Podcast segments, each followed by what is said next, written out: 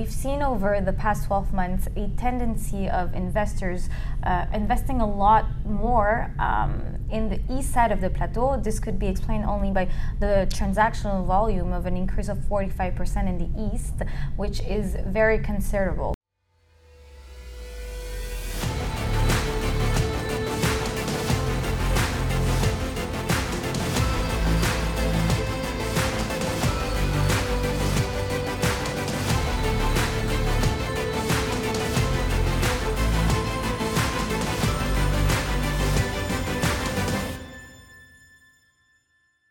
Hello everyone, my name is uh, Salah Wali, commercial real estate broker for PMML, and I'm here today with my colleague Lucy.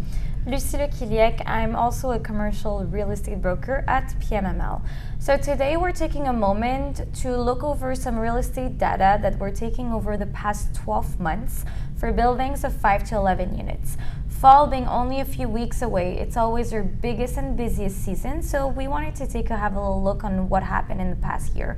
Um, specifically, we're going to look at the data of a specific area, which would be uh, the Plateau Mont Royal.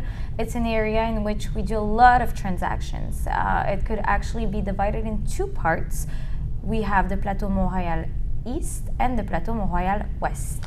Definitely, and in terms of data, we're gonna talk more specifically about buildings from 5 to 11 units, and we're gonna take a look at three most important ratios. So we have the volume of transactions. We see on the east side an increase of 45% of the variation versus the west side, where we see a decrease of 33% on the west side. The second uh, most important ratio uh, is the cap rate the cap rate, we see a decrease on both parts, east and west. Uh, but on the east side, it's a decrease of 3% of the variation versus the west side with a decrease of 10%.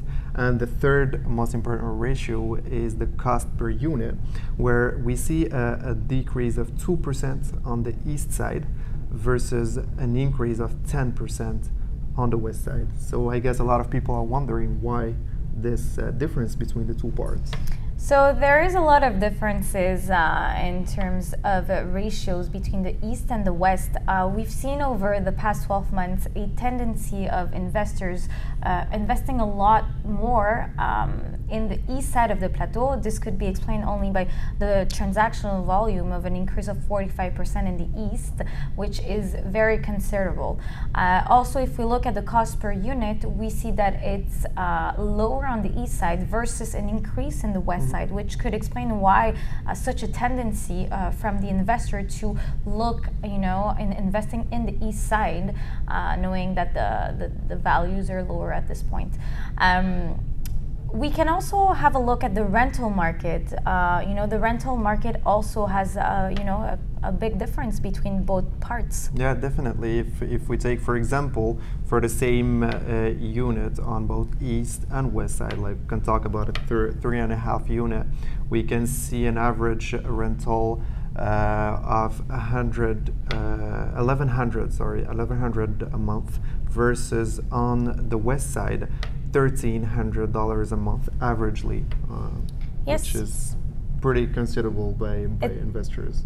Exactly, it's still a 200 difference knowing the addresses or the apartments on, are only a few streets away. So, um, you know, again, we see that the, there's a, it's higher on the west side than the on the east side. Um, overall, I still think that Plateau Mont Royal is one of the top five areas in which you know investors um, invest, and I think for the next year it will still be in one of the top fives. Um, you know, the, the, values are very interesting in Plateau Mont Royal, and the, the uh, you know the, the increase of the value of the buildings as well over the years is very consider- considerable. Definitely. Um, if you have any questions about everything that's been uh, presented today, do not hesitate to uh, send us your questions. My name is Salah Wali and Lucie Lequilliec. Thank you. Thank you so much.